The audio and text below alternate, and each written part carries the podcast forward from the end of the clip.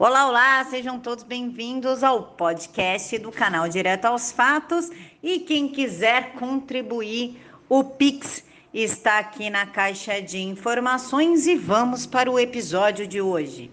Olá, pessoal, bom dia, tudo bem com vocês? Sejam bem-vindos à minha zona matinal. Que Papai do Céu os abençoe a todos e tenham uma quarta-feira incrivelmente linda. E vamos começar com uma boa notícia. A CCJ da Câmara aprovou a proposta que revoga a PEC da Bengala. Essa proposta é de autoria da Bia Kisses e a Câmara foi favorável ao texto apresentado pela deputada. O novo texto estabelece aposentadoria de ministros de tribunais superiores aos 70 anos de idade, e claro que o Supremo está contrariado, e não tenham dúvidas alguma que a esquerda, principalmente o PT e a rede, vão recorrer desesperadamente para que isso não seja realmente aprovado e os ministros tenham que se aposentar aos 70 anos. A Comissão de Constituição e Justiça da Câmara dos Deputados aprovou nesta terça-feira, por 35 votos a 24, a admissibilidade da proposta de emenda à Constituição que revoga a PEC da Bengala, que foi colocada pela Dilma.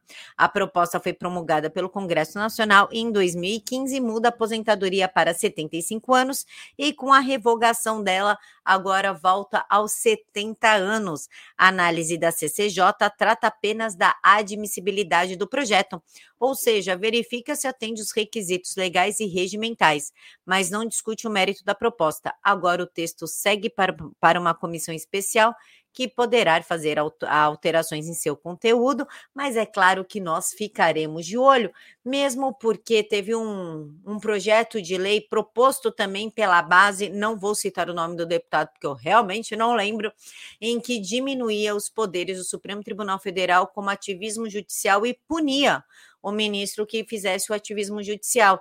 E estranhamente não passou esse projeto. Quem lembra? Se não me engano, ele não passou por um voto e a responsabilidade desse voto foi do PTB que votou contra o projeto. Se ele tivesse votado a favor, tinha passado e quem sabe as coisas hoje estariam melhor para a gente. E por falar em melhor para a gente, agora eu vou questionar Alexandre de Moraes, Xandinho, meu ministro do coração que nunca mais devolveu minhas coisas e ainda deixou o TSE pegar meu dinheiro. Deixa eu te perguntar uma coisa.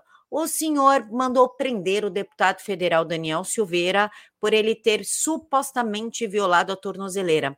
Também cobrou dele 100 mil reais de multa, o que virou uma fiança de 100 mil reais, que na qual o dinheiro foi juntado em 72 horas por conta do deputado federal Carlos Jordi. Mesmo assim, o deputado ficou tipo cinco meses preso só que o senhor falava, ele violou a tornozeleira. Esse cara é muito mal, ele viola tornozeleiras. E o Daniel falando, não violei, isso está errado, não violei. E aí o senhor falou, você vai ficar preso, porque a PF sabe que você violou. Só que acontece que o Daniel Silveira não violou a tornozeleira eletrônica, como mostram os documentos da PF. O parlamentar havia sido preso novamente pelo Alexandre de Moraes por ter supostamente desobedecido à justiça, e agora fica o questionamento: o senhor deixou ele cinco meses presos, preso, longe da família, não pôde ir na festa de aniversário da própria filha. A esposa desesperada tirou dele redes sociais e tudo mais. Ele mal pode exercer a sua atividade parlamentar no Congresso, porque ele não pode falar com nenhum envolvido nos inquéritos, e, tipo, toda a base do presidente está envolvida nos inquéritos. Então, como é que fica agora? Como o senhor vai devolver para ele esses cinco meses preso, o assassinato de reputação que o senhor deixou a mídia fazer e a, a falta de atividade parlamentar, o direito do parlamentar de exercer a sua profissão que na qual ele foi eleito. Isso eu gostaria de um posicionamento sim do ministro e não, ministro, não estou te desafiando antes que você mande o Uber Black para minha casa de novo. Não estou te desafiando, estou te questionando, meu querido semideus. E por falar em semideus, o Lira está atrás do semipresidencialismo de uma forma real e oficial, como se a gente ainda não tivesse isso no país. Eu acho que ele só quer regulamentar, né? Tornar ao ato legal, porque não é legal, já que não houve anuência do povo. Mas, segundo Lira, o semipresidencialismo é importante para 2026 ou 2030, porque para ele é preciso que o sistema de governo esteja fora das amarras do presidencialismo de coalizão com uma gestão compartilhada ou seja, retira completamente os poderes do presidente. E se tivermos um presidente aí mais para frente, que não seja Bolsonaro, mas que saiba como molhar as, as mãos das pessoas, tudo vai acontecer, os maiores absurdos vai acontecer. Já acontecia, tudo bem, mas aí vai ficar pior e o pior, com o semipresidencialismo, dá o direito do presidente dissolver o Congresso quando este não lhe agradar. E aí, Lira, como é que fica essa questão? E por falar em questões bizonhas e bizarras, a gente tem que falar de um professor que estimulou alunos a se beijarem em troca de pontos. É isso mesmo que você está ouvindo, mamães e papais. Fiquem de olho nos seus filhos. É, ensinem os seus filhos a gravar coisas estranhas, a tirar foto de coisas estranhas, nem que seja áudio. E, claro, mandar imediatamente para o seu celular ou para o telefone de quem eles confiam que vai guardar esse material, porque a diretora, inclusive, fez os alunos apagarem todo esse material estranho. Professor de escola estadual é acusado de obrigar 37 alunos a se beijarem em troca de pontos.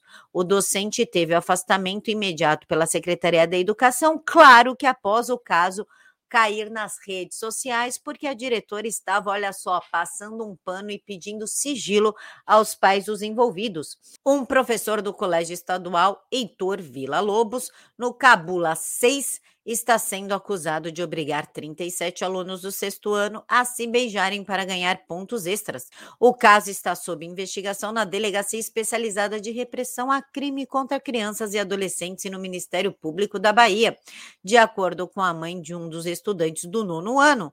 Após as denúncias, o filho contou a ela que a ação já era rotineira por parte do educador, principalmente nas turmas de sexto ano, 12 anos de idade. Ele já tinha feito isso com outras pessoas, mas não na sala do meu filho. Por, só, por sorte, não fez, relatou a mãe. A reportagem, um aluno do nono ano que não quis se identificar, contou que o docente lecionava a disciplina de artes, mas que nunca havia sido aluno do professor. Sei que ele é querido pelo pessoal aqui, todo mundo gosta dele, por isso ficamos surpresos quando falaram que ele tinha feito isso. Diz uma aluna dele que isso já tinha acontecido em 2019, mas ninguém ficou sabendo. Não foi algo que os alunos, que os outros alunos ou qualquer pessoa da diretoria tenha descoberto então não sei até onde isso é verdade, acrescentou.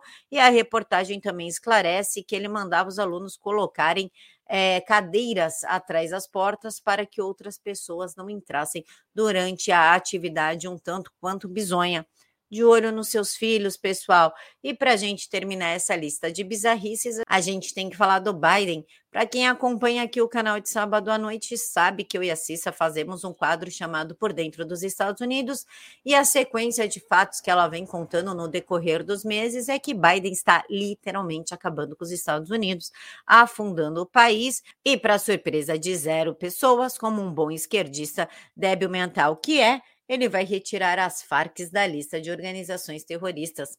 A iniciativa simboliza o apoio do presidente Joe Biden ao acordo de paz firmado entre a guerrilha e o governo colombiano. Claro que a gente acredita nesse acordo de paz, porque nós vivemos no mundo de Alice, não é verdade? Deixem aqui para mim nos comentários o que vocês acham de tudo isso. Ah, e eu vou fazer um canal só sobre livros e filmes. Só não vou falar de série, não, porque eu não sou boa para resenhar série. Mas livros e filmes, assim que ele estiver pronto, eu divulgo aqui para vocês. Um mega beijo no coração de todos. Fiquem todos com Deus e até daqui a pouquinho.